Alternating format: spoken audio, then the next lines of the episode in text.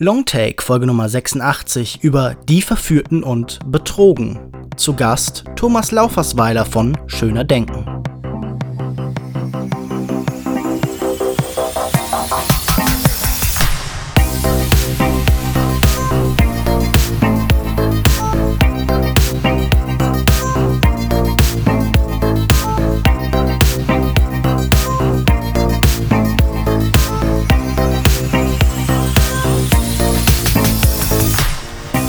Herzlich willkommen hier dem Longtake Podcast, Folge Nummer 86. Mein Name ist Lukas Bawenschik und weil meine regulären Co-Moderatoren Missing in Action sind, bestreite ich Longtake aktuell mit stetig wechselnden Gästen. Heute spreche ich deshalb mit dem wundervollen Thomas Laufersweiler, dem Kopf hinter dem anfangs schon angesprochenen Filmblog und Podcast mit dem großartigen Namen Schöner Denken. Hallo Thomas. Hallo Lukas, hi, bin sehr froh, dass es geklappt hat und dass ich dabei sein darf. Ja, ich freue mich natürlich auch, dass du die Zeit gefunden hast, dir die Zeit genommen hast. Ich war zuletzt im Rahmen der Nippon Connection in Frankfurt bei euch zu hören im Podcast. Jetzt nehmen wir hier so eine Art Gemeinschaftsproduktion auf. Geplant ist, dass diese Episode in den Feeds beider Podcasts zu finden sein wird. Und ich glaube, der Plan ist auch so ein bisschen, das hier in gewisser Regelmäßigkeit zu tun in Zukunft. Also mal zu gucken, dass man das hier nicht eine einmalige Sache werden lässt, sondern dass das so eine gewisse Routine auch bekommt. Das ist der geheime Masterplan dahinter. Mal sehen, wie viel daraus wird. Ja. Wir sprechen heute über zwei Filme, die eine sehr, sehr, sehr ähnliche Geschichte erzählen. Zumindest in der Originalversion sogar denselben Titel tragen, aber trotzdem in vielerlei Hinsicht unterschiedlicher nicht sein könnten. Es geht um Sofia Coppolas The Beguiled von 2017, also Die Verführten, und Don Siegels The Beguiled von 1971, hierzulande vertrieben als Betrogen. Beide Filme basieren auf dem gleichnamigen Roman von Thomas Cullinan. Der beginnt mit relativ einfachen Worten I found him in the woods. Gemeint ist John McBurney, ein verletzter Corporal der Nordstaaten, der dem Mädcheninternat von Miss Martha Schutz vor den Unruhen des Bürgerkriegs sucht und dort alsbald damit beginnt, Chaos in die bestehende Ordnung zu bringen. Die zwei Filme präsentieren gänzlich andere Welten. Das erkennt man schon an ihren ersten Bildern. Coppolas Version spielt in einer Art Märchenwald, an einem quasi magischen Traumort, verborgen im dichten Kriegsnebel. Siegel hingegen geht es um eine Form von Realismus. Er beginnt mit echten Bildern von Schützengräben und Schlachtlärm auf der Tonspur und positioniert sich damit in einer grimmigen, schmutzigen Wirklichkeit. Wir werden über Unterschiede und Gemeinsamkeiten sprechen, über Vorzüge und Nachteile beider Versionen, vergleichen Szenen vielleicht auch sogar gegeneinander abgleichen. Es gibt ja sehr viele direkte Überschneidungsmöglichkeiten. Und als Einstieg habe ich aber eine ganz andere Frage. Und die habe ich mir bei beiden Filmen gestellt. Historisch wissen wir natürlich, auf welcher Seite wir beim amerikanischen Bürgerkrieg stehen. Das ist äh, relativ einfach und unumstritten. Aber wie sieht das denn in diesen Filmen jeweils auf? Wer sind hier für dich die Protagonisten und die Antagonisten? Wer wird verführt? Wer wird betrogen? Und sind das für dich überhaupt Filme, an die man jeweils mit Kategorien wie gut und böse herantreten kann? Da hast du natürlich gleich einen totalen Kernpunkt getroffen. Wer ist tatsächlich der, der verführt und wer ist der, der verführt wird? Wer ist schuld und ähm, wer, wer macht sich schuldig und wer ist Opfer und wer ist Täter? Das ist mhm. tatsächlich, glaube ich, in den Filmen auch unterschiedlich. Fangen wir mal mit den Verführten von, von Coppola an. Der ist ähm, ein sehr, sehr ruhiger Film, zumindest so für die erste Hälfte. Nicht nur ruhig, ähm, es gibt auch Leute, die sagen, er sei einfach total langweilig, weil äh, Coppola ganz viele Dinge weglässt, über die wir später ähm, reden können, ähm, die bei Don Siegel noch drin sind, die er aus der Romanvorlage geholt hat. Bei Coppola fängt sehr, sehr ruhig an. Das liegt daran, dass Colin Farrell erstmal so, nur so der nette und charmante ist, der so ein bisschen shakert, ein bisschen versucht, ähm, sich beliebt zu machen bei den Frauen, bei denen er gefangen ist. Und ähm, er wirkt auch nicht sehr bedrohlich. Erstens ist er verletzt und zweitens ähm, hat man auch nicht das Gefühl, dass er irgendwie eine gefährliche Hidden Agenda hätte. Und ähm, es ist bei, bei Coppola so, dass es sich dann später irgendwann platzt der Knoten. Wir können ja hier spoilern, Lukas, oder? Wir können ja, spoilern natürlich. die Großen, wunderbar. Klar. In dem Moment, wo er diese symbolische Kastration durch das Abnehmen des Beines erlebt, in dem Moment kommt er ja in so eine Minotaurus-Phase. Da sieht man ihn nicht, aber man hört, wie Colin Farrell da rumbrüllt, wirklich wie ein verwundeter Stier und alles hin und her wirft und Sachen zerstört und so weiter. Und da ist dann plötzlich tatsächlich Bedrohung und Gefahr. Vorher ist man sich überhaupt nicht im Klaren, da gibt es ein, ein, ein Wechselspiel von gegenseitiger Verführung. Dann kommt aber da wirklich das Moment der Gefahr und der Bedrohung da ist der Mann dann plötzlich betrunken, er hat eine Waffe, er wird wirklich gefährlich. Und das ist auch das Gute an Coppolas Film. Es gibt nämlich tatsächlich eine klare Motivation, fand ich, für die Frauen, dass sie dann das tun, was sie tun. Ja, sie, sie geraten wirklich in Angst, nicht nur so ein bisschen, sondern richtig. Dann wird noch die Schildkröte getötet. Mein Gott, wer tötet die Schildkröte eines zwölfjährigen Mädchens? Was für ein Wahnsinn. Das ist nicht okay. Diese beiden Dinge, ähm, Eifersucht und, und Angst ums eigene Leben, das sind wirklich starke Motivationen dafür, dass dann zum Schluss das alles für den Mann in die Katastrophe mündet. Das heißt, da ist tatsächlich, ähm, finde ich, relativ klar, die Frauen sind die Täterinnen, aber ihre Motive sind also eine Ebene ihrer Motive sind nachvollziehbar. Und was ich bei Coppola total mag, ist die Ambivalenz. Wenn ich mir jetzt gerade Martha anschaue, hat sie ihm das Bein abgenommen, das wirft er ihr ja vor. Er sagt ja, du hast mir das Bein abgenommen, weil ich zu der anderen Frau, zu der Jüngeren ins Bett gestiegen bin. Und man denkt sich, nein, sie hat das Bein abgenommen, weil er, äh, weil das eben zerschmettert war aber eigentlich vielleicht auch nicht. Wird er am Ende getötet, weil er gefährlich ist, oder wird er am Ende getötet, weil er alles in Frage gestellt hat und weil er alles durcheinander gebracht hat, weil er diese ganze Frauenwelt vom Kopf auf die Füße gestellt hat oder umgekehrt und alles zerbrochen hat. Das bleibt total ambivalent, aber die Motive der Frauen sind klar. Bei Don Siegel finde ich, ist es anders. Da sind ähm, am Ende die Frauen die Schuldigen. Die töten am Ende jemand, der als unschuldig am, am letzten Abendessen rüberkommt. Das sind ja sowieso diese zwei Abendessen, über die wir nochmal reden müssen. Das ist meine Theorie. Ich hatte am Ende von, von Coppolas Film, hatte ich ähm, das Gefühl, ah, das ist total spannend, ob die jetzt irgendwie sich schuldig gemacht haben, in welcher Art und Weise. Natürlich haben sie sich schuldig gemacht, aber haben sie tatsächlich die Schuld alleine? Bei Betrogen hatte ich ein ganz klares Gefühl, am Ende stellt es Don Siegel so hin, dass die Frauen die, also gerade Martha, ähm, praktisch die Mörderin ist und die Anstifterin zum Mord. Das finde ich ganz interessant, weil ich habe das sehr anders gelesen tatsächlich. Also ich würde dir recht geben bei deiner Interpretation oder bei deiner Deutung von dem Film von Sofia Coppola. Da sehe ich mhm. auch sehr stark so eine, so eine weibliche Aggression von Anfang an, auch in dem Begehren.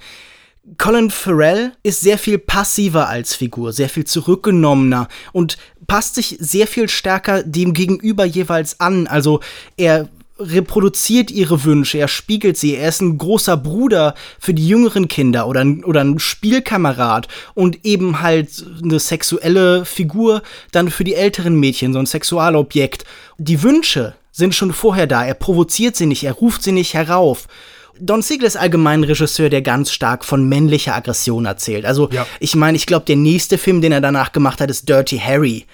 Auch in dieses eigentlich sehr komplexe System von Verführung, von Wünsche und Begierde trägt er vor allen Dingen männliche Aggression herein. Da ist Clint Eastwood und der ist ein sehr anderer Art von Gefangener. Er ist von Anfang an gefährlich.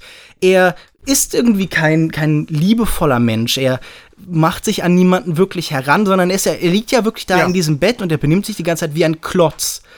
Also er ist, ist zu keinem Zeitpunkt in irgendeiner Form wirklich jemand, wo man denkt so, ach natürlich, ich kann verstehen, dass die sich, diese Menschen sich in ihn verlieben.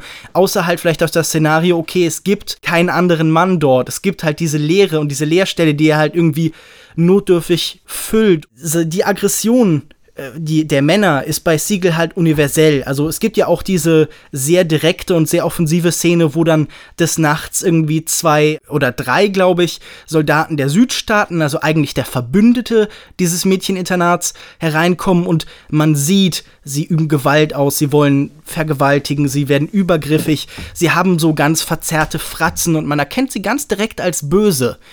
Das finde ich im Großen und Ganzen auch, was mich an Don Siegels Film so stört. Er ist so einfach in seinen Bildern. Da ist wenig Komplexität. Also er erklärt sich permanent. Wenn da innere Empfindungen sind, dann werden die in Voice-Overn tatsächlich auch erklärt. Und das alles macht eben Coppola visuell. Sie schafft eben ganz viel Blicke und Berührungen und eben auch Konstellationen, Bewegungen im Raum, die eben viel effektiver ausdrücken, was da gedacht und gefühlt wird. Und äh, sie hat auch keine große Lust, einfach diese Handlung, diese Geschichte nachzuerzählen, sondern sie ist viel mehr an Stimmung und Oberflächen orientiert. Sie schafft so einen Nebel. Dieser ganze Film ist ja eingenebelt und auch ihr Film ist so ein bisschen neblig eigentlich an vielen Stellen. Alles fließt so ineinander. Wir sehen alles so im Halbschatten, alles ist so ein bisschen verborgen. Und das finde ich viel interessanter für diese Welt der Ambivalenzen, die dieser Krieg in diesem Moment ja eben auch ist. Don Siegel ging es auch um Ambivalenzen. Don Siegel ging es auch darum zu zeigen, auch die vermeintlich guten Nordstaaten haben böse Gewalttäter. Auch die vermeintlich harmlosen Frauen können Gewalt ausüben. Aber sein Film spiegelt das gar nicht wider. Also ich sehe da so eine ganz große Diskrepanz zwischen dem, was er eigentlich erzählen will und der Art, wie er es erzählt. Was ich ganz, was ich dir auf jeden Fall bestätigen muss, äh, Don Siegel ist im Vergleich zu Coppola so unsubtil. Also der arbeitet derartig, Tom sagte holzschnittartig, der arbeitet mit einem ganz dicken Pinsel, mit einem ganz dicken Hammer. Diese Voice-Over-Szenen, wo wir die Gedanken der Protagonisten hören, während sie Overacting-artig schon Grimassen machen, dass ich fühle mich bedrängt, ich fühle mich angegriffen von diesen übertriebenen Stilmitteln. Das war mir als Zuschauer körperlich unangenehm. Das hat so meine Intimdistanz zu dem Film ähm, verletzt irgendwie, unterschritten. Also ganz merkwürdig, das war immer mit der Faust rein, immer zu viel, immer Vollgas. Ähm, das geht schon mit Amy ganz am Anfang los, dass ähm, sie ihn sieht, wie er da blutet, als sie ihn findet und schon denkt, so ist mein Vater gestorben, mhm. ja, ins Gebüsch geklettert und, ver und verblutet. Und das mit diesem Gesicht, mit dieser armen zwölfjährigen Schauspielerin, die ein totales Overacting betreibt, da dachte ich schon, oh mein Gottes Willen, ja. Und jedes Stilmittel, später haben wir ähm, eine Traumsequenz, wo Martha bei Don Siegel von sowohl einer ähm, lesbischen Beziehung mit ihrer Lehrerin, mit der anderen Lehrerin träumt, mit der jüngeren und ähm, gleichzeitig noch äh, Clint Eastwood in dem Traum gleich mit drin hat. Ja? Ein, ein flotter Dreier, der dann sich ständig optisch auf eine Pieta bezieht, wo ein halbnackter Jesus über den Beinen liegt und dann ähm, ist, ist ja, das ist alles so. Diese psychosexuellen Abgründe sind ja auch viel extremer. Da geht es ganz offensiv ja. und immer wieder um Inzest. Wir haben da, wie du schon beschreibst, wirklich so ödipale Motive. Also ich meine, in dem Moment, Absolut. in dem sich diese Figur dann eben als die Mutter dieses Menschen vorstellt, als Mutter Gottes, da haben wir ja auch ganz merkwürdige Beziehungen, die da zusammenfließen. Und dieses Gefühl des, ja. des Unreinfühlens, des so ein bisschen angeekelt sein von allem, das ist natürlich, glaube ich, bis zum gewissen Grad beabsichtigt. Don Siegel möchte ja auch mit diesem Inhalt schocken. Er möchte eben in diesem Druckkessel halt ganz viel Unangenehmes und Extremes hervorbringen. Er möchte ja wirklich, es ist ein sehr freudscher Film, er möchte, dass alles aus den tiefsten Abgründen so nach oben katapultiert wird. Er lässt aber auch nichts aus. Er packt wirklich wahnsinnig viel rein. Man, man kennt ja gar keine Ruhepause, ja, zwischen äh, freudschen Anspielungen und, und Action. Und es ist ja, es ist ja, gibt ja keine zwei Minuten, in dem der Film mal, ähm, mal durchatmen würde und der Zuschauer mal durchatmen könnte. Ja, er ist auch an viel mehr Themenfeldern interessiert, wie du ja schon angesprochen hast. Der Film von Coppola ist kürzer und er hat unheimlich viele Aussparungen, er hat unheimlich viele Leerstellen, die man dann so ein bisschen selber füllen kann. Und das ist ihm ja interessanterweise sehr viel vorgeworfen worden. Also viele Leute haben gesagt, okay, der interessiert sich nur für diese Rituale, der interessiert sich nur für diese Blase. Aber ich finde das, wenn ich ehrlich bin, den deutlich konsequenteren und interessanteren Umgang mit diesem Szenario und mit diesem Roman. Denn was sehen wir hier? Wir sehen hier natürlich dieselben Konstellationen, die alle Filme von Sofia Coppola prägen. Wir haben hier so eine Solidargemeinschaft von Frauen. Man ist in einer Welt, die in irgendeiner Form bedrohlich oder feindselig ist. Man schließt sich zusammen wie in zum Beispiel The Virgin Suicides oder man schließt sich in Gruppen zusammen wie in The Bling Ring oder man ist in einer Welt gefangen, die einen eine bestimmte Rolle zuweist, aus der man nicht entkommen kann, wie in Marie Antoinette.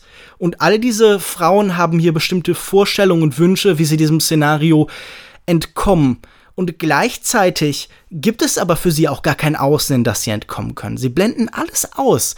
Dieser Film wurde kritisiert, weil er sagt, hier ist keine schwarze Figur mehr. Es gibt einen Satz, da wird am Anfang gesagt, die Sklaven sind geflohen.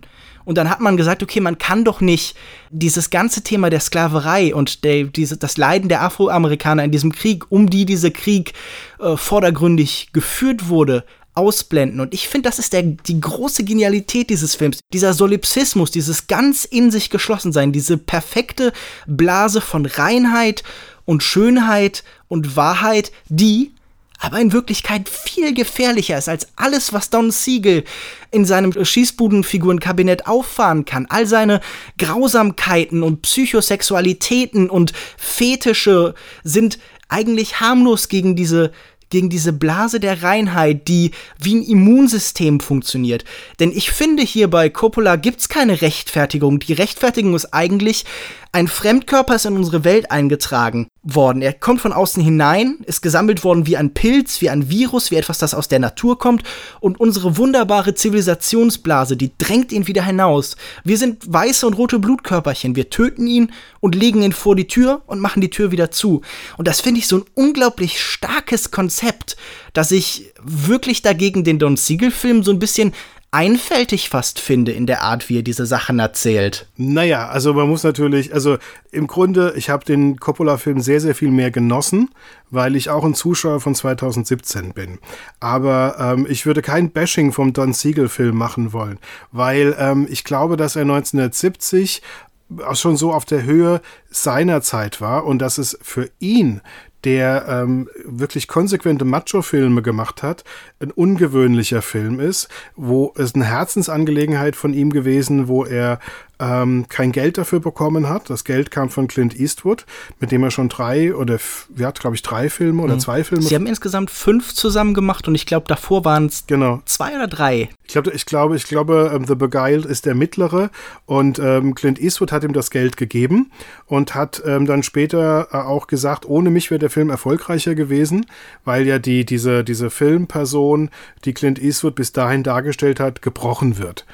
Aber es war ein Herzensding offensichtlich äh, von Don Siegel, das also das finde ich interessant, weil es eigentlich dem widerspricht, was er sonst an Filmen davor und danach gerade mit Clint Eastwood gemacht hat, wofür er in seiner späten Phase dann berühmt geworden ist. Also ich würde, ich würde aber ähm, sagen, er hat, äh, er hat uns glaube ich, deutlich weniger zu sagen als den Menschen, die es 1970 gesehen haben. Ich glaube nicht, dass der Film schlechter ist, aber er ähm, ist, ist was schlechter, besser als schlechter spielt ja vielleicht keine Rolle, aber, aber Coppola erreicht uns auf eine ganz andere Art und Weise. Meine Theorie ist, dass Coppola hingeht und diese Bühne aufräumt.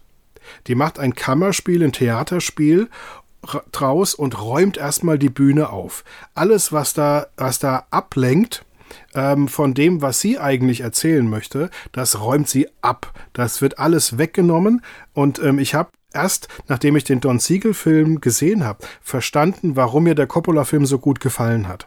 Das ist tatsächlich die Reduktion.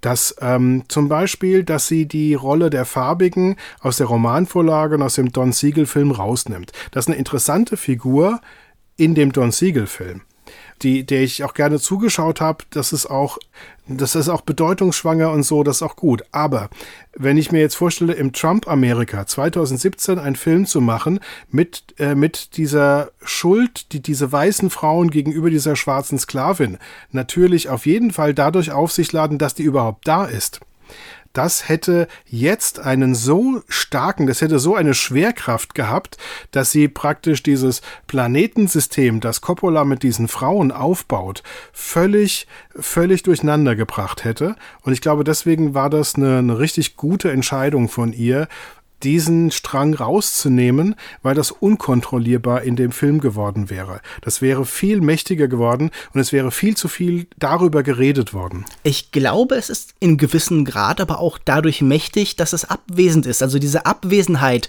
spricht ja sehr laut. Das sieht man ja an der Rezeption des Films. Es ist viel diskutiert worden. Es ist gerade in den USA vor allen Dingen darüber diskutiert worden, dass irgendwie Sofia Coppola ja eine weiße Regisseurin sei und diese Themen einfach ausblenden wolle und auch so ein bisschen wie du beschreibst, das würde dann ihren Film stören. Nein, ich glaube, diese Abwesenheit ist ganz bedeutsam und bewusst. Es reflektiert so ein bisschen den Blick dieser jungen Frauen, dieser extrem privilegierten, reichen Frauen, die Französisch lernen, die in ihrem ganzen Leben nicht arbeiten müssen, die alles für sie gemacht bekommen. Diese Menschen, die sehen ihre Dienerinnen nicht. Die sehen ihre Sklavinnen nicht. Die sehen nicht die Menschen, die ihnen das gute und saubere und angenehme Leben, das sie führen, ermöglichen. Sie sind blind auf diesem Auge und das bildet der Film ab. Diese Menschen sind verschwunden von mir aus, aber sie waren schon vorher nicht da. Sie waren unsichtbar. Sie sind irgendwie in den Schatten verschwunden. Deshalb ist dieser ganze Film im Halbschatten. Immer in diesen Schatten standen die Dienerinnen und haben wahrscheinlich das irgendwie das Essen herangebracht oder haben dann nochmal die Haare gebürstet oder so. Und das finde ich ein unglaublich mächtiges Statement. Auch wenn man sich diese Designs anguckt. Dieser ganze Garten ist verwildert und verfallen. In dem Moment, in dem diese Schwarzen weg sind, bricht dieser Süden in sich zusammen sie waren das, was da alles am Laufen gehalten hat. Und das meine ich eben auch damit. Diese wunderschöne Blase, diese Illusion, die ist so besonders wirkmächtig, weil sie von keinem Aspekt, der irgendwie da ist, punktiert wird, weil sie nicht weil es nicht mal das Risiko gibt, dass sie platzt. Also, ich finde, in diesem Film ist Colin Farrell selten wirklich eine Bedrohung. Er glaubt von sich, glaube ich, manchmal eine Bedrohung zu sein, die Lage unter Kontrolle zu haben aber er gibt sich einer Illusion hin. Und das sehen wir gerade am Ende, wenn das Ganze dann endgültig zum Southern Gothic wird, wenn es fast so was Horror-Vampir-Filmmäßiges hat und wenn wir diese letzte Einstellung uns in Erinnerung rufen, wenn er da am Tisch sitzt und diese Frauen blicken auf ihn wie auf, wie auf das Opfer, also wie auf etwas, das man erlegt hat. Und es war nur eine Frage der Zeit, bis dieses Erlegen stattfindet. Und davor war ihr Spielzeug. Ich finde, das besonders bedrohlich, wie maximal diese Kontrolle dieser Südstaatlerin, dieser, natürlich sind das im Großen und Ganzen Rassistinnen, die unterstützen dieses System. Das sind wahrscheinlich Menschen, die grausame Gewalt einfach ignorieren können. Und das finde ich eben das Faszinierende daran. Ich glaube, dass diese Leerstellen ganz besonders stark und sprechend sind in diesem Film. Ja, ich denke auch, dass Coppola es besser gelingt, diese Südstaatenwelt als eine Welt zu zeigen, deren Zeit schon komplett abgelaufen ist. Es ist, ich hatte bei Don Siegel eher das Gefühl, dass äh, da ist der Süden, da ist der Norden, die sind unterschiedlich. Ähm, ja, da war der Garten auch verwahrlost und das Haus ein bisschen verwahrlost, aber bei Coppola ist das viel, viel stärker. Ja, da ist überall der Staub von den Feldern und dieser ständige Nebel und es alles ist, es kommt diese Atmosphäre, dass der Süden praktisch aus dem 18. Jahrhundert kommt mhm. und ähm, Colin Farrell und die Nordstaaten, dieser Bürgerkrieg, kommen aus der Gegenwart des 19. Jahrhunderts. Ähm, und dann wird auch diese französische Sprache, die eben auch eine Sprache der Vergangenheit aus Perspektive der Südstaaten ist, ja, auch zelebriert. Also alle Elemente weisen stärker darauf hin, dass die Zeit der Südstaaten und die Zeit der Kultur dieser Frauen tatsächlich endgültig vorbei ist ähm, und die Sklaven sind weg, sie kommen auch nicht mehr wieder und das wird nie wieder so sein, wie es vorher war, ob sie es wissen oder nicht. Ja. Was ich interessant finde, ist, ähm, ich habe vorhin gesagt, dass, dass äh, sie die Bühne abräumt ähm, und alles, was, äh, was äh, zu viel ist, wegnimmt. Und dadurch schafft sie Platz, finde ich, dass diese Frauenfiguren stärker für was stehen können. Also ich hatte den Eindruck, dass, dass jede dieser Frauen etwas symbolisiert, also zumindest so bei mir hängen geblieben. Die Martha, also die, die Besitzerin dieser Mädchenschule, die Leiterin dieser Mädchenschule, steht eigentlich dafür, dass sie Verantwortung übernimmt. Mut ist etwas äh, zu tun, wenn es getan werden muss. Und das ist etwas, was sie über lange Zeit äh, symbolisiert. Natürlich noch mehr, aber ähm, das ist so der Schwerpunkt, den sie über lange Zeit im Film äh, rüberbringt. Ähm, Edwina, die jüngere Lehrerin, ist praktisch das Symbol für den Verzicht, für die unerfüllte Leidenschaft, für dafür, dass sie sich selbst das nicht gönnt, irgendwie eine junge Frau zu sein. Und die ist dann schon nicht mehr jung. Das bringt mich darauf, dass das Casting in diesem Fall unglaublich gut ist und Kirsten Dunst ist äh, in dieser zu früh verwelkten Blumenrolle sozusagen unglaublich gut besetzt und sie spielt diese Rolle, finde ich, auch sehr, sehr viel intensiver als ähm, die äh, Schauspielerin, die das in einem Don Siegel-Film gemacht hat. Die Elizabeth Hartman. Genau, genau. Und ähm, dann haben wir noch die junge Frau, Alicia, glaube ich, heißt die Rolle, die steht ja wirklich für diese Lust am Anfang ähm, des, des Erwachsenenlebens, ja, das ist ähm, in gewisser Weise etwas sehr, sehr Unverfälschtes, etwas, was, was nicht über sich selbst nachdenkt. Ähm, und dann haben wir noch Amy, das ist tatsächlich die Unschuld, die am Ende ihre Schuld verliert. Nicht durch Sexualität, sondern durch ihre Bereitschaft, ähm, an einem Mord mitzuwirken. Und ich finde, dafür ist in dem Don Siegel Tova Boho, in diesem ständigen Kuddelmuddel von ganz, ganz vielen verschiedenen Dingen, die er in seinen Zwei-Stunden-Film reingepackt hat, ähm, dafür ist gar keine Zeit. Ja, das kann ich gar nicht als Zuschauer in den Kopf kriegen. Und dafür hat Coppola Platz gemacht. Ähm, natürlich sind das nur so Schwerpunkte und in den Figuren passiert noch viel, viel mehr. Aber ähm, das finde ich, gelingt ihr sehr, sehr gut. Aber wo ich jetzt über Amy gesprochen habe, das mit der, mit der Schuld, ähm, da gibt es ja diese, diese, dieses erste Abendessen, wo sie alle ihm gefallen wollen. Und dann gibt es dieses zweite Abendessen, wo alle außer Edwina wissen, dass er sterben wird, weil sie ihm diese vergifteten Pilze machen. Ganz klassisch, Frauen vergiften Männer, um sie loszuwerden.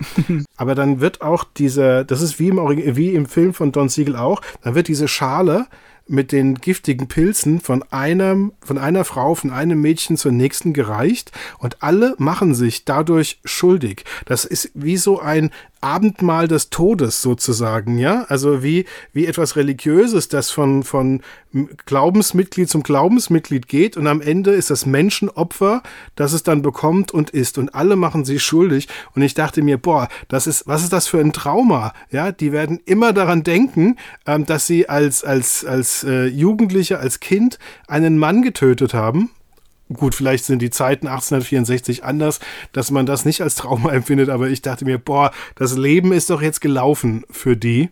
Ähm, ist eine Szene, die mich total beeindruckt hat.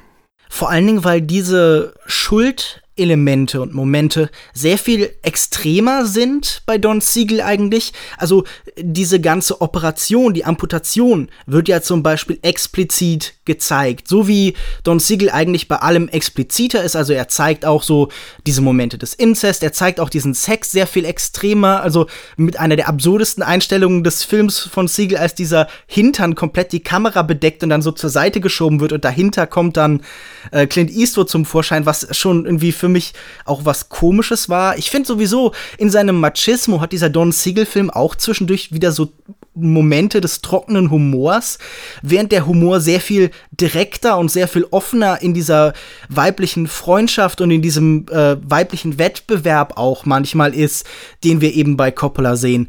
Und die Schuld wird bei Don Siegel eben sehr viel extremer. Also da spritzt ja wirklich das Blut und wir sehen dann zum Beispiel Miss Martha mit den blutverschmierten Händen und diese Momente der Pilze, die, die sind dann vergleichsweise harmlos dazu. Der Akt der Grausamkeit, des Zerstörens und des Tötens ist bei Siegel eigentlich im Moment der Amputation schon abgeschlossen. Alles, was danach folgt, ist nur noch die Konsequenz. Sie reden ja auch am Ende darüber, okay, ist er jetzt an diesen Pilzen gestorben und sie erklären sich das Ganze. Sie schaffen sich Rechtfertigung, nein, er war schon vorher schwach und er hat ja sogar gesagt, die Pilze schmecken ihm ganz hervorragend. Während das bei Coppola anders ist. Da ist es wirklich dieser ritualisierte Moment. Und dieses Ritualisierte ist ja ganz wichtig, weil vorher dieser ganze Film ein einziges großes Aneinanderreihen von Ritualen ist. Wir sehen die gemeinsamen Bibelstunden sehr viel länger. Wir sehen das gemeinsame Musizieren, das gemeinsame Essen. Das ist alles sehr viel ausgewalzter. Und es hat immer sehr viel stärker was Messerhaftes. Und wir sehen auch, wie das Leben aus diesen Prozessen und diesen Schleifen, dieses sich immer wiederholende gestaltet ist, während das das Chaos, das du ja schon beschreibst bei Don Siegel, eben nicht zulässt, dass wir so extrem und so deutlich merken, was mit diesen Menschen passiert und wie es ihnen passiert. Und ich finde das auch sehr viel interessanter, wie mit Schuld letztendlich bei Coppola umgegangen wird, weil dadurch, dass wir nicht so unmittelbar die inneren Motivationen dieser Frauen gesagt bekommen, ist es sehr viel schwerer, sich gänzlich in sie hineinzuversetzen. Also wir begreifen sie bis zum gewissen Grad, wie du schon beschreibst, besser, aber sie bleiben auch klarer Typen. Also wir haben hier diese relativ bekannten Darstellerinnen, die mit sehr viel Gepäck eben in diese Rollen kommen und sie liefern sehr viel mehr bemerkbare Momente. Also wenn ich an Elle Fanning zum Beispiel denke, die ich hier in diesem Film wirklich eine der stärksten Rollen finde, dann gibt es da ganz viele Momente von so einer ganz offenen sexuellen, nicht Aggression Emotion, aber Verspieltheit und Freude und so eine offensiven Sexualität, die wir eben in so einem Film wie dem von Don Siegel noch nicht ganz zugesprochen werden bekommen. Da gibt es auch Momente des Flirtens, des Heranmachens, aber wir haben immer das Gefühl, das ist eigentlich äh, der Clint Eastwood, der eben an diese Frauen herangeht, der sie benutzen will. Und wir sehen hier, wie du schon beschreibst, also ich finde das ganz interessant, was du gesagt hast über Kirsten Dunst, äh, über Edwina, die für dich Verzicht war. Ja, das auf jeden Fall. Sie ist so eine romantische Distanz, sie ist so ein Lieben aus der Ferne, aber sie ist vor allen Dingen auch ein, ein Fliehen wollen, ein Entkommen wollen, ein ganz starkes Ausbruchs- Element halt im Vergleich zu diesen anderen Figuren. Also sie will mit ihm in die ferne Stadt, das will sie auch im Don Siegel-Film, aber in diesem Film habe ich das Gefühl, kann man sehr viel besser greifen, auch durch das, was eben Kirsten Dunst leistet, was sie, auf was sie verzichtet. Es ist konzentrierter. Er fragt sie ja, ähm, wenn du einen Wunsch dir erfüllen könntest, was wäre der Wunsch? Und sie sagt nicht, ich würde gerne mit dir weggehen, sondern sie sagt, ich würde gerne ganz woanders sein, ganz weit weg. Ja, das heißt, sie ist, sie fühlt sich ja begraben in ihrem Leben. Ja, und das finde ich, wird von Kirsten Dunst wahnsinnig gut rübergebracht. Ich finde auch, dass die gelungene Ästhetik, das Handwerk der Schönheit, das ähm, von, von ähm, Sofia Coppola hier bewiesen wird. Also von den Inszenierungen der Frauen, die Kleider, die Inszenierung dieses Ortes, ähm, dieser Wald immer mit den, mit den Nebeln und den runterhängenden Moosen und so weiter. Da, sie achtet da wahnsinnig stark drauf und sie bringt es hin, dass dieser Film vom Anfang bis zum Ende wirklich schön ist, dass er wirklich eine geschlossene Ästhetik hat. Bei Don Siegel hatte ich mir hatte das Gefühl, das ist ihm fast egal. Der macht dann so so richtige Jump Cuts und so, der ist da, der geht da so hin und her und alles was als Ausrufezeichen filmisch äh, ihm nutzt, das, da haut er richtig drauf. Es ist diese raue Ungeschliffenheit, die auch die Filme von Clint Eastwood alle haben, dieses nicht das Desinteresse an Stil, aber das Gefühl, es geht mir um diese Geschichte, es geht mir um das, was zwischen den Menschen passiert, es geht mir nicht um um das, was außen ist. Es geht mir weniger um Form. Ja, die Form verursacht es, aber dass du tatsächlich so eine andere Metaebene hast. Du kriegst so eine, so eine ähm, Ebene hinter und über den Dingen, die du tatsächlich siehst. Und ähm, dass die, diese märchenhaften Elemente sind dann auch stärker dadurch, dass eben diese Ästhetik von vorne bis in diese Formensprache auch eingehalten wird tatsächlich. Das geht dann sogar so weit, dass sie das, wie sie handwerklich das beherrscht, dass ihr, finde ich, sogar die dynamischen Szenen besser gelingen. Ich dir mal ein Beispiel. Und zwar, als er in dieser schicksalhaften Nacht sich zwischen drei Schlafzimmern entscheiden muss. Er entscheidet sich ja dann am Ende für die jüngste, ja, für die sexuell attraktivste und wird dabei erwischt in einer Aufwallung zwischen Wut und, ähm, und Schrecken und Angst ähm, wird er praktisch die Treppe runtergestoßen. Und dann wird sein Bein, das, das verletzte Bein, nochmal ganz fürchterlich mehrfach gebrochen und ähm, sieht ja in beiden Verfilmungen bös aus.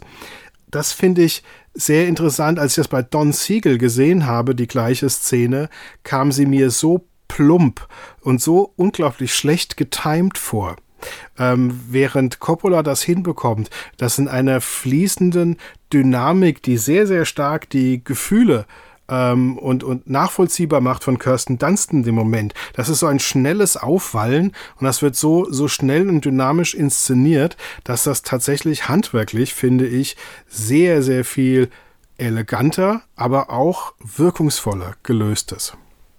Ich glaube halt, es geht Siegel um so eine Unmittelbarkeit, um so eine Rauheit, so eine Direktheit. Ich glaube, er steht sich damit aber manchmal im Weg mit seiner Idee, das direkt vermitteln zu wollen. Und vor allen Dingen ist dieser Kontrast so interessant. Er hat da vorher diese recht impressionistische Traumszene, wo alles fließt, wo alles in Überblendung ineinander übergeht und das Ganze wirklich auch danach noch kurz so eine Traumqualität hat. Und wir werden in diesem Moment herausgerissen aus allen Träumen. In diesem Moment kristallisiert sich ja auch alles, es, es wird alles fest, es zementiert sich alles. Die Optionen verschwinden. Gerade für ihn verschwindet einmal die Wahl, mit wem er denn jetzt irgendwie noch alles schlafen könnte oder so. Er hat ja, glaube ich, schon Interesse an so einem Harem. Also er, er würde sich da, glaube ich, äh, nichts verweigern. Ja. Und ich glaube, das Frustrierendste ist, dass sein Schicksal das wird, dass diese Mädchen auch tragen, dass er keine Optionen mehr hat, dass es keine Welt mehr für ihn da draußen gibt. Das ist eine der großen Schocks, denn das ist vielleicht auch eine der interessanten Themen, wenn man Männer- und Frauenbeziehungen in diesen Filmen sich ansehen möchte. Er kommt aus der Welt heraus. Er kann herumreisen und er möchte danach in die Welt zurückgehen. Sie sind an einen Ort gebunden, an eine Blase. Und in diesem Moment wird er wie sie. Das ist nämlich das Interessante da, dass das Entmännlichende ist das Wegnehmen von Optionen, von Freiheit. Und wir sehen, dass Geschlechter hier ganz klar auch die Trennung sind, wer hat Freiheit und wer nicht. Wer Freiheit hat, der ist in dieser Welt irgendwie männlich. Und wer keine hat, der ist weiblich, der ist gefangen. Das ist richtig.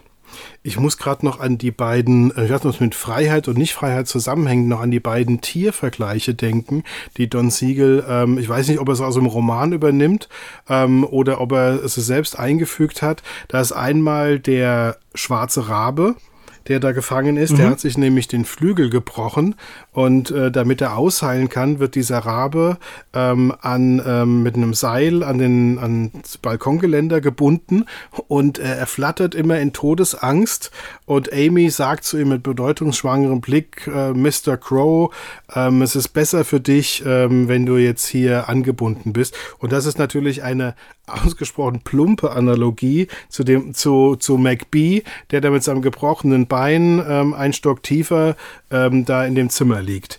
Zumal dann Siegel auch direkt auf ihn schneidet. Richtig am Anfang wird auch immer ganz oft, gibt so Mittel, um zu etablieren, dass er halt in irgendeiner Form gefährlich ist. Zum Beispiel reden sie auch irgendwie darüber, okay, diese Menschen dort draußen wollen uns alle vergewaltigen und dann kommt auch sofort der Schnitt auf ihn. Aber es gibt noch eine zweite ähm, Tiermetapher, nämlich, dass darüber gesprochen wird, dass sie Ameisen beobachtet haben, die eine Raupe unter die Erde in ihre Ameisenwelt ziehen, und dann natürlich gemeinschaftlich diese Raupe töten, weil die Raupe ein Eindringling ist. Ja, und da wird sogar offen drüber gesprochen, dass McBee auch ein Eindringling ist, der Yankee, ja. Da ähm, sieht man praktisch gleich diese Frauen bei Don Siegel als, als Ameisen, die später diese fette Raupe ähm, dann, dann auffressen werden, ja.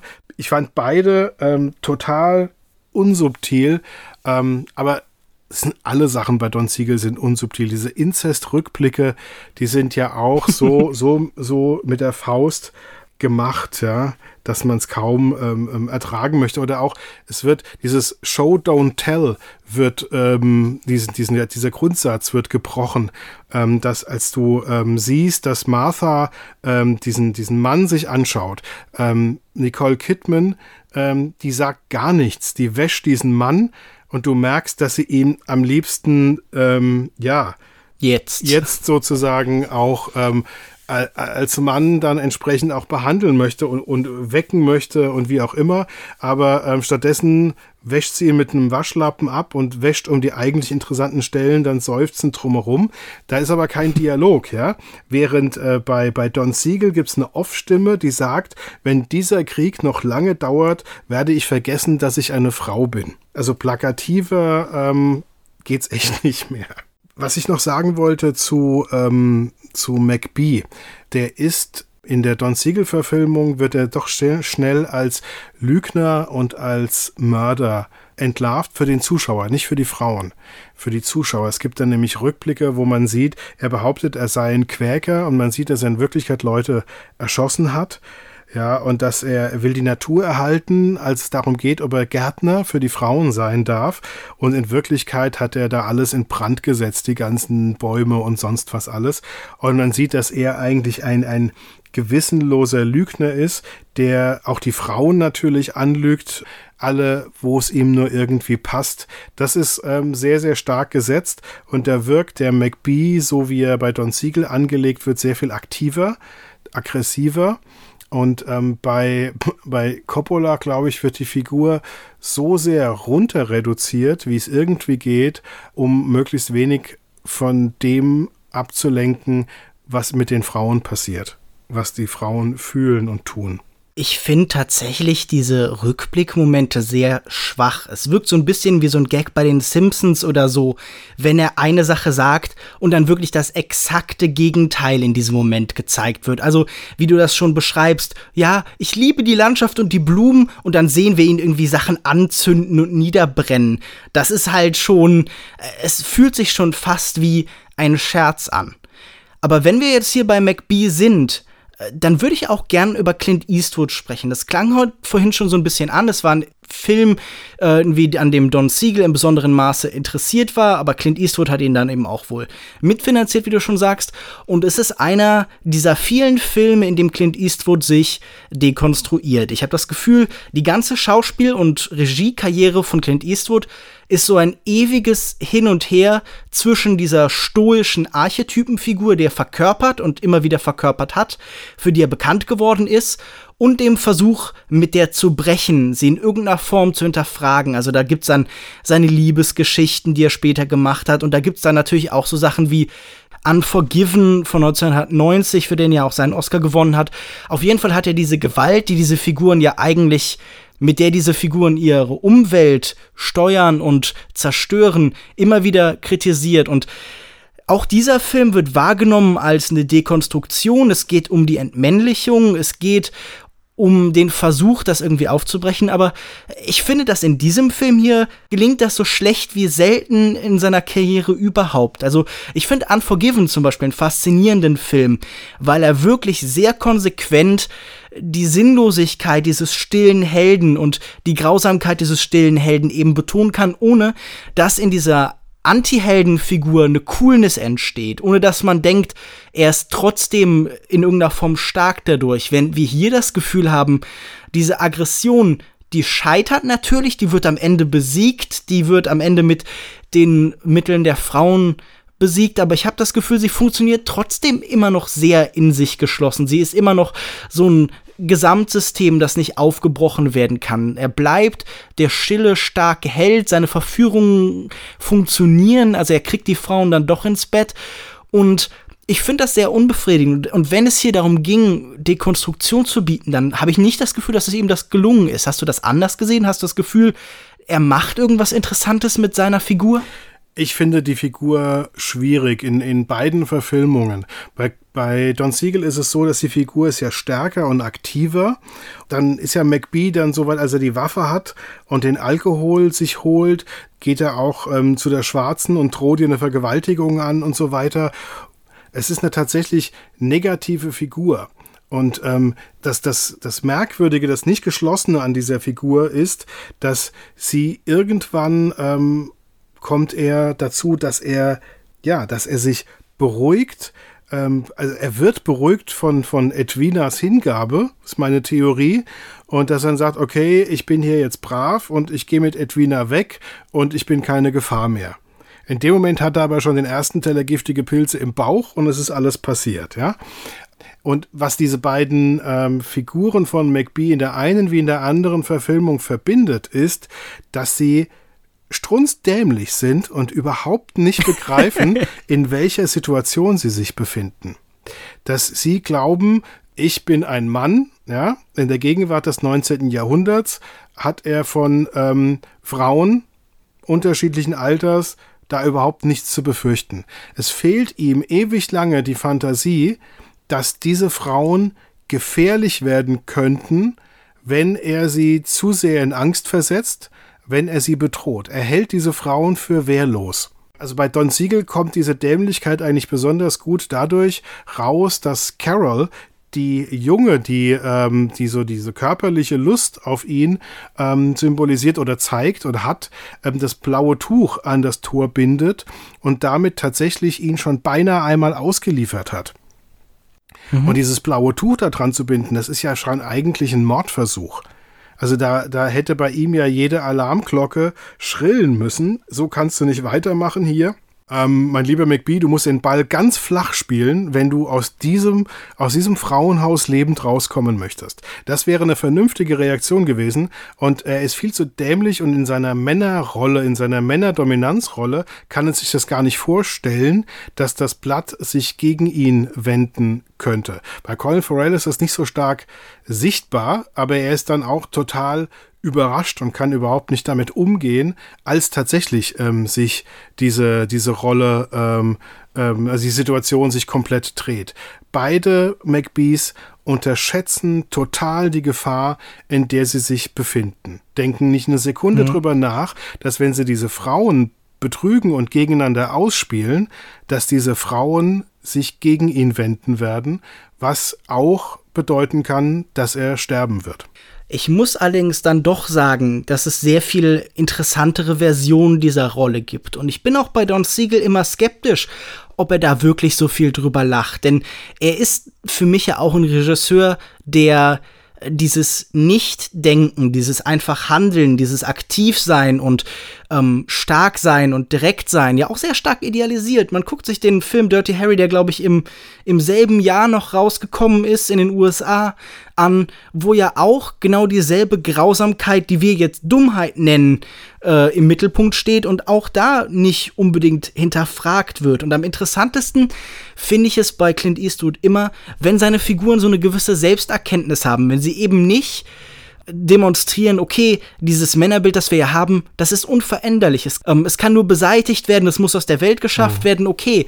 Interessanter finde ich, äh, wenn es wie bei zum Beispiel Gran Torino, über den ich vorhin sprechen wollte, letztendlich die Erkenntnis da ist, es muss ein Opfer gebracht werden. Wir müssen dieses Bild, diese alte Vorstellung aus vergangenen Zeiten, dieses urzeitliche, wir müssen es erkennen und wir müssen es selber beseitigen. Wir sind die, die handeln müssen. Wir, die diese äh, Ideen in, in, der Welt gehalten haben. Und das sehe ich hier eben bei Don Siegel nicht. Und das finde ich halt so ein bisschen enttäuschend, dass letztendlich das Gift überhaupt nötig ist. Und bei Coppola, da war es ja von Anfang an so. Also da gibt es diesen Mann, der so selbstbestimmt und grausam und aktiv ist, eigentlich gar nicht, sondern es gibt seine Versuche so zu handeln, aber in diesen Strukturen, um die es Coppola geht, da ist es wirkungslos, da verpufft das, da wird jede Stärke hat sofort eine gleichmäßige Gegenreaktion und richtet sich gegen sich selbst. Bei Don Siegel muss dieser Mann besiegt werden. Bei Coppola besiegt er sich eigentlich selbst, ist seine, ist die Tatsache, dass er besiegt wird, unausweichlich. Es ist tatsächlich so, dass bei Coppola der Mann gar keine echte Stärke hat, und äh, am Ende sich die Frauen als stark erweisen. Und ähm, bei Siegel ist er stark und die Frauen schaffen es gemeinsam noch stärker zu sein als er. Ich glaube, das ist der, der Unterschied. Ich wollte noch einen Aspekt ansprechen, wo ich mal gespannt bin, wie du das siehst. Man kann auch ähm, diese beiden Geschlechter aufteilen in ähm, die zivilisi zivilisierte Welt und in die, ähm, in die wilde, ähm, kriegerische Welt, in die Welt der Zerstörung. Ähm, die Frauen und dieses Herrenhaus, dort ist die zivilisierte Welt, die, die weißen Kleider, die schön genähten Sachen, das Französisch lernen, alles ist diszipliniert, alles folgt Regeln und ähm, es gibt jemand, der das Sagen hat und es wird keine Gewalt ausgeübt. Und auf der anderen Seite draußen ist das totale Chaos. Männer sind ähm, potenzielle Vergewaltiger. Das ist übrigens die stärkste Szene bei, in der Don Siegel-Verfilmung, die so bei Coppola nicht vorkommt, dass nämlich die Südstaaten-Soldaten in das Haus eindringen wollen, um die Frauen zu vergewaltigen. Ähm, das ist eine Szene, wo sie, wo sie das nicht aussprechen, wo aber diese Gefahr unglaublich präsent in dieser Szene drin ist. Und das ist auch die, die beste Szene ähm, für, für Martha in der Don Siegel-Verfilmung, wie sie es schafft, die Männer aus dem Haus zu werfen, weil sie nämlich eigentlich hier rein wollten, um eine Gelegenheit zu finden, über die Frauen herzufallen. Ich würde dir kurz in Bezug auf diese Szene widersprechen, Nein. weil ähm, ich finde das tatsächlich eine sehr schlecht gemachte Szene. Ehrlich. Ich kann kurz, was ich mir notiert habe, hier aufschreiben: nächtlicher Besuch, lächerlich böse, alberne Grimassen und dann in Anführungszeichen Assistance. Und ich finde, mhm. wie diese Bedrohung hier dargestellt wird, auch wieder halt so übergriffig und unsubtil, dass sie mich gelangweilt hat. Also da ist auch kein Prozess. Ich fände diese Szene sehr viel interessanter, wenn diese Menschen, die eigentlich als Verbündete gesehen werden anfangs, so langsam abdriften und sich nicht eben sofort offenbaren und da eben gezeigt wird, okay, auch äh, die Männer sind vielleicht zu irgendeiner Form von ja, Selbstverschleierung, von Verheimlichung, von Obfuskation tatsächlich, die sind dazu in der Lage, aber nein, äh, sie könnten genauso gut T-Shirts tragen, auf denen steht, ich komme, um dich zu vergewaltigen. Und diese Schauspieler, die chargieren auch, dass diese Szene um sie herum zusammenbrechen zu scheint. Also ich fand das wirklich ganz, ganz fürchterlich. Du hast, du hast recht, die ist unsubtil und die ist auch wieder von extremem Overacting geprägt. Warum auch immer hat sie bei mir aber funktioniert und hat mir mhm. eine Heidenangst eingejagt. In dem Moment war ich so sehr in diesem Suspension of Disbelief, dass ähm, ich in dieser Situation war das Gefühl, ich habe Angst um diese Frauen stärker als jede andere Wahrnehmung. Das hat auch die Wahrnehmung dieses hemmungslosen wirklich eigentlich kaum entschuldbaren Overactings weggespült in dem Moment. Du hast völlig recht, es hat aber trotzdem ähm, auf mich sehr machtvoll gewirkt, während halt viele andere Szenen bei mir bei Don Siegel eher unfreiwillig komisch wirken, während ähm, Coppola gerade in der ersten Hälfte ganz bewusst komische Akzente setzt, bevor sie später in den düsteren Thriller wechselt sozusagen. Sie äh, arbeitet ja in zwei Phasen in ihrem Film. Ich möchte nur noch mal auch kurz hervorheben, ich bin natürlich nicht automatisch gegen irgendwie Chargieren oder große Gesten oder ein Schauspiel, das irgendwie mit unseren heutigen Vorstellungen von Naturalismus bricht und bereit ist, eine Emotion auch nach außen zu tragen. Also da bin ich überhaupt kein Gegner von. Ich bin Riesenfan zum Beispiel von Nicolas Cage und zwar auch nicht auf so eine ironische HHA-Art, sondern halt ihn wirklich für einen fantastischen Schauspieler oder große Teile des japanischen Kinos, die das ja auch sehr oft machen. Aber in diesem Fall schien es mir einfach der Szene nicht besonders dienlich. Aber kommen wir zurück auf das, was du vorhin angesprochen hast. Äh, ja, ich glaube, Coppola interessiert sich gar nicht so sehr für dieses äh, Zivilisationsthema. Ähm, ich glaube, Coppola konzentriert sich tatsächlich auf diese Frauen. Ich finde es aber interessant, dass der Film in, in dieser Hinsicht unglaublich, ja, einfach konsequent gleichberechtigt ist weil eben das, das, das Scheitern und das sich schuldig machen letztlich ähm, für die Frauen genauso ein Problem darstellt für die Männer, nur eben auf, auf ihre Art und Weise. Dass das äh, ein Menschheitsthema, glaube ich, wäre schon wieder ähm, zu groß für Coppola, so wie ich ihre Filme einschätze, ist sie ja eigentlich die Meisterin die kleinen Töne, die, die Befindlichkeiten, des Individuums nach vorne zu stellen. Gefühle wie, wie Einsamkeit, ähm, Hoffnung, Langeweile, Angst vor dem Leben ähm, und das in ganz vielen Zwischentönen und ganz, ganz fein und subtil und, und genau beobachtet zu machen. Das ist ja eigentlich ihre Stärke. Und ähm, wenn ich mir Filme wie, wie Somewhere oder so oder, oder auch Lost in Translation, da würde der Gedanke an irgendeinen Menschheitsentwurf und eine Zivilisationstheorie, ich glaube, das ist Coppola egal. Ja, und Coppola ist auch ähm, überhaupt keine politische Regisseurin so wie ich das einschätze. Mhm. Ähm, also auf jeden Fall nicht vordergründig, so wie Don Siegel auch interessanterweise kein vordergründig politischer Regisseur ist. Ja? Also er kann so interpretiert werden und sie kann bestimmt mit ihrer Haltung auch interpretiert werden, aber es ist was anderes, als wenn Robert Redford einen Film machen würde ähm, oder wenn ich mir The East oder so in Erinnerung rufe, ähm, wo gesellschaftspolitische mhm. Themen, Moral, Verantwortung gegenüber dem gesamten ähm, Gesellschaftsgebilde eine ganz, ganz andere Rolle spielen. Naja, ich weiß nicht. Ich bin ja der festen Überzeugung, dass wer versucht, ein politischer Künstler zu sein, dadurch oft genau das Gegenteil erreicht. Er benutzt dann eben die Politik als Oberfläche, mit der er dann eben Triviales verhandelt. Und ich glaube, dass meistens dann Regisseure, die nicht politisch sein wollen, die deutlich politischeren sind. Also ich glaube, wenn man sich anguckt, äh, was Don Siegel in einem Film zum Beispiel, jetzt spreche ich ihn wieder mal an, wie Dirty Harry tut, dann ist das ja ganz explizit sind das Geschichten bei ihm immer über das Individuum und sein Verhältnis zur Gesamtgesellschaft. Der Western, der ja eines seiner großen Genres ist, ist das politischste Genre, das wir vielleicht überhaupt haben, weil es immer von der Gründung von Gesellschaft und Zivilisation handelt. Und auch das hier ist ja auf irgendeiner Ebene ein Western. Ich glaube, das sind beides politische Filme, aber nicht auf dieser Ebene, auf der sie rezipiert worden sind, politisch, also okay, werden da Schwarze repräsentiert,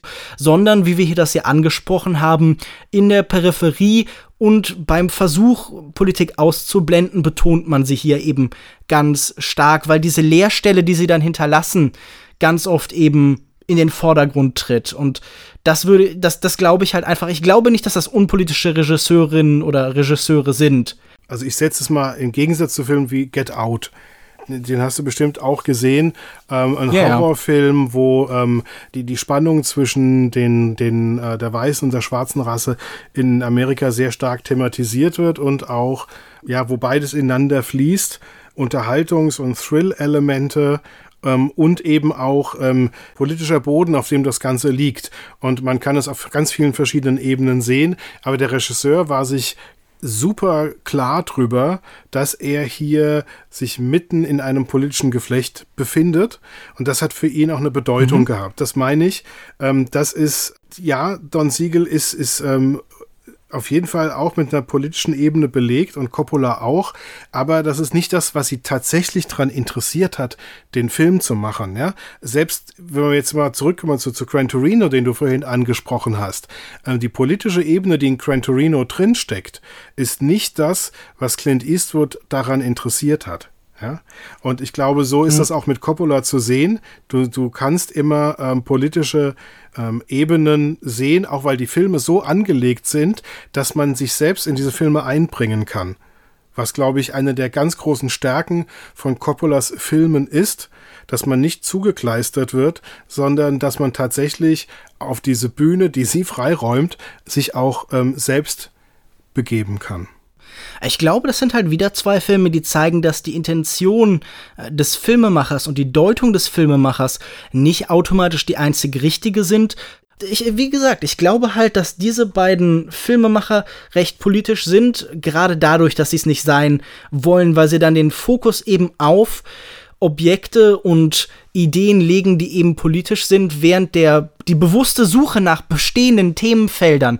Was heißt denn einen politischen Film machen? Das politischen Film machen heißt heute oft, wir nehmen uns ein schon bereits bestehendes Problem und arbeiten das auf eine Art und Weise katalogartig auf, wie es eben solchen großen und wichtigen Themen gerecht wird. Und der wahre politische Film besteht und existiert immer da, wo jemand sagt, ich möchte nicht über Politik sprechen, aber dann etwas beleuchtet, das in seinem Kern und in seinem Wesen Wesen politisch und gesellschaftsrelevant ist. Und ich finde, das tun diese beiden Filme. Es sind jetzt natürlich äh, nicht in dem Maße wie ein Film direkt politisch wie Get Out zum Beispiel. Das ist sicher richtig. Das hier ist kein 12 Years a Slave, der vielleicht so ein bisschen in diese Kategorie, die ich vorhin angesprochen habe, fällt. Aber äh, zu sagen, das sind unpolitische Filme, halte ich für. Also ich sage nicht, dass du das sagst, aber das würde ich für kurzsichtig halten. Nee, ich sag nur, dass es für die Regisseure, jetzt gerade für Coppola, ähm, erkennbar äh, keine Priorität hatte und ähm, sie weniger interessiert glaube ich. Mhm. Ähm, aber was jetzt der wahre politische Film ist, ähm, der Film, der ähm, tatsächlich, also man kann sich darüber streiten, welche Filme als politische Filme wirkungsvoll sind. Wirkungsvoller. Der Film, der sich auf die Fahne geschrieben hat, ein politischer Film zu sein, oder der Film, der sich nicht das auf die Fahne schreibt, der aber eine politische Wirkung ja. entfaltet. Ja, also ich finde zum Beispiel, dass das mir über die amerikanische Gesellschaft oder über die, äh, über die westlichen Gesellschaften nach dem Zweiten Weltkrieg, The Apartment, mhm. äh, mehr über die, über was Billy Wilder da veranstaltet, mehr darüber sagt, wie diese Menschen in ihrer Gesellschaft gefangen sind und was für Probleme sie haben, als ein Film, der dezidiert politisch an so ein Thema rangeht. Das ist, dann ist er wirkungsvoller, der ist auch politischer. Was aber jetzt der wahre politische Film ist, das würde ich mich überhaupt nicht trauen zu sagen. Ich würde mich auch nicht trauen zu sagen, ich bewundere dein Selbstbewusstsein, dass Regisseure ihre Filme schlechter verstehen als wir. Äh, ich, ich glaube, die Grundvoraussetzung für jede Form von Filmkritik ist irgendeine Form von Größenwahnsinn. Also, dass man sich anmaßt, über ein Kunstwerk zu urteilen, das ist natürlich in irgendeiner Form ein Wahnsinn, das ist natürlich eine Anmaßung und wenn man, wenn man die nicht bereit ist, diesen Weg zu gehen, dann, dann kann man das mit dem Urteil über Filme ja auch gleich lassen. Naja, also mein Selbstverständnis ist ein anderes. Ähm, ich bin jetzt so alt geworden, ich glaube, dass ich, ähm, früher dachte ich auch, ich sei ein Filmkritiker. Heute weiß ich, ich bin einfach ein Zuschauer, der zu viele Filme gesehen hat, um den Schnabel halten zu können. Und, und verhört vielleicht auch jemand zu oder mhm. nicht. Und ähm, manchmal ähm, versteht man durch das Erklären von Filmen eigentlich das, was man vorher nicht verstanden hat. Und wenn man jemand anderem zuhört, der eine andere Meinung hat zu dem Film und andere Dinge gesehen hat, dann versteht man noch mehr über die Filme. Und manchmal versteht man tatsächlich mhm. etwas, was vom Regisseur gar nicht beabsichtigt war. Und da glaube ich, bist du auf einem total richtigen Weg, was nämlich dahinter steckt, wenn man sagt, dass die, dass die Regisseure ihre eigenen Filme nicht verstehen. Das ist insofern richtig, dass die Regisseure sehr viel mehr Botschaften und Informationen in ihre Filme bringen, als das, worüber sie sich tatsächlich bewusst Gedanken gemacht haben. Und oft sind sie selbst ja, auch Teile ihrer Zeit und Zeugen ihrer Zeit und ähm, übermitteln dadurch, dass sie Dinge selbstverständlich tun, ganz, ganz klare Botschaften ähm, über die Gesellschaft, in der sie leben und in der sie Filme machen. Und auch das ist manchmal total spannend. Um noch mal ganz kurz auf diese Idee ähm, zurückzukommen, ich glaube nicht, dass ich weiß, was der wahrhaft politische Film ist oder was ein politischer Film ist. Ich weiß nur, dass es bestimmte Ideen und Spielarten gibt, die bei uns allgemein als politisch gelten, die mich stören. Also ich will das jetzt nicht auf so einfache Formeln wie runterbrechen wie alles, was auf der Berlinale läuft oder so. Aber ich glaube, dass es immer sehr viel interessanter ist, wenn man wirklich auf so eine Tabula rasa trifft, wenn man nicht hingeht und bereits bestehende Ideen und Konzepte und Diskurse aufgreift, sondern wenn man versucht, neue zu schaffen, wenn man auch ästhetisch neue Wege geht, statt Tageszeitungen und Feuilletons einfach in Bilder zu kleiden. Also das ist mir immer die am wenigsten liebe Art von Kino, eine, die mich immer nervt und irgendwie die, bei der ich auch, keine Ahnung, deshalb sitze ich dann auch bei der Oscarverleihung und bin so, ach, das ist also der große politische Film. Ja, wobei ich mir keine Oscar-Verleihung mehr anschauen kann. Und ähm, ähm, obwohl ich jetzt, jetzt sehr, sehr reizvoll fand, dass Second Unit da eine Live-Podcast-Nummer letztes Mal draus gemacht hat. Das wäre der einzige Grund gewesen, sich sowas mal anzutun. Aber ansonsten halte ich die Oscars für unglaublich überschätzt. Aber was ich, ja, das natürlich was ich nicht ohnehin. erwartet hätte, als, dass, als wir angefangen haben, über den Film zu reden, dass wir ähm, am Ende, nein, nicht am Ende, aber dass wir im Laufe des Gesprächs tatsächlich auf ähm, die, die Theorie des politischen Films kommen. Aber gut, ja. Ich habe nur noch einen einzigen Punkt, den ich tatsächlich noch, noch anbringen möchte. Und zwar, ähm, mir ist aufgefallen, wie, wie reizvoll es ist, beide Filme geguckt zu haben. Also ich glaube, die, meine Empfehlung wäre, den Coppola-Film zu gucken, den Don Siegel-Film zu gucken und dann nochmal den Coppola-Film zu gucken. Ähm, aber das wäre auf jeden Fall mein, mein Tipp. Und warum? Warum? Weil ähm, beide, also über die Vorzüge von Coppola-Filmen haben wir jetzt, glaube ich, intensiv geredet. Aber ähm, es gibt so viele interessante einzelne Elemente, auf die Don Siegel gekommen ist, an denen man sich abarbeiten kann. Zum Beispiel dieses wunderbare Lied am Anfang und am Ende, ähm, ein sehr ruhiges, Lied, das eigentlich zeitlos ist und wo der Mann singt, ähm, ähm, ihr Mädchen passt auf, passt auf, dass ihr nicht an den Raben geratet sozusagen, ja. Passt auf die jungen Männer auf, ähm, ob sie ein Soldat sind und ähm, ob die jungen Männer eine Waffe dabei haben. Don't join the army, ja. Don't go for a soldier. Ähm, das ist ein ganz, ganz wunderbares Lied und ähm, das ist wie so ein, ein Bänkelgesang. Das ist wie so Shakespeare, ja. Also es wird darüber gesungen und dann passiert das und am Ende wird wieder drüber gesungen. Das ist so ein po poetisches Element und es gibt immer wieder solche einzelnen ähm, sehr schönen und sehr interessanten Dinge. Ähm, deswegen, es ist spannend, sich auf diese völlig andere Perspektive von Don Siegel einzulassen und es macht einem dann den Film von 2017 eigentlich nochmal interessanter. In diesem Zusammenhang kann ich auch einen Text empfehlen von äh, Johannes Binotto, der im Filmbulletin erschienen ist. Der heißt Wiederholung als Überschreitung, Möglichkeiten des Remakes, den ich äh, in diesem Zusammenhang sehr aufschlussreich finde. Ich kann den auch äh, in den Shownotes einfach mal verlinken. Ich glaube, das ist als Lektüre zu diesem Thema recht interessant. Und bei äh, uns auf Kinozeit gab es auch von Andreas Könemann einen sehr angenehmen Text zu genau demselben Thema. Ich glaube, der ist auch bei euch schon auf der Seite verlinkt gewesen, aber den tue ich, glaube ich, auch noch mal in die Show Notes. Wir verlinken ja aus Überzeugung. man möchte ja eben den Leuten auch diese wunderbaren Texte und Ideen, äh, ja, man möchte sie weiter vermitteln.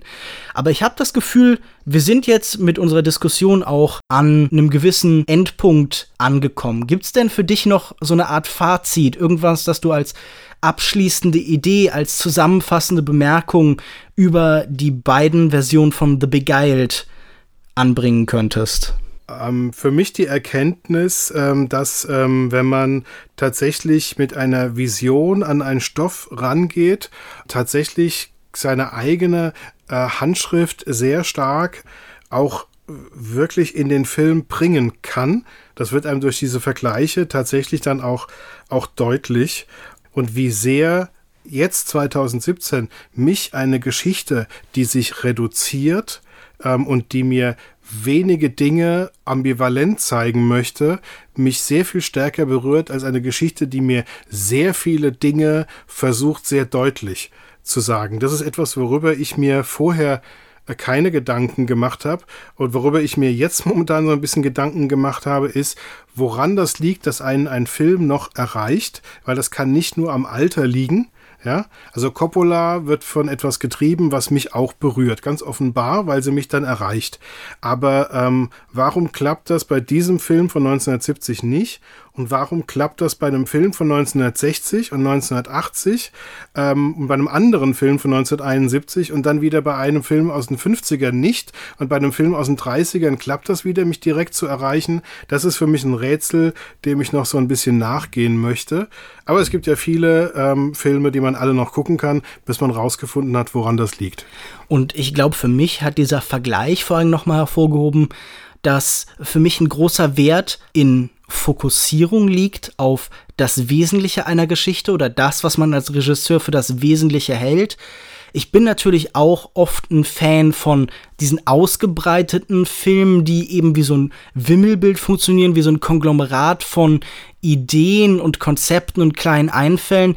Aber auch so eine gewisse Stromlinienförmigkeit kann eben ein großer Nutzen sein. Und in diesem Fall scheint mir das eine Geschichte zu sein, die nicht davon profitiert, viele zusätzliche Ideen und Arme und Äste an sich genagelt zu bekommen, sondern die eben davon lebt, dass man sie auf einen Ort, auf ein Konzept und auf eine beschränkte Anzahl von eben Ideen und Figuren reduziert. Also dieser Theatervergleich, den du irgendwann aufgebaut hast hier, der scheint mir wirklich sehr, sehr passend.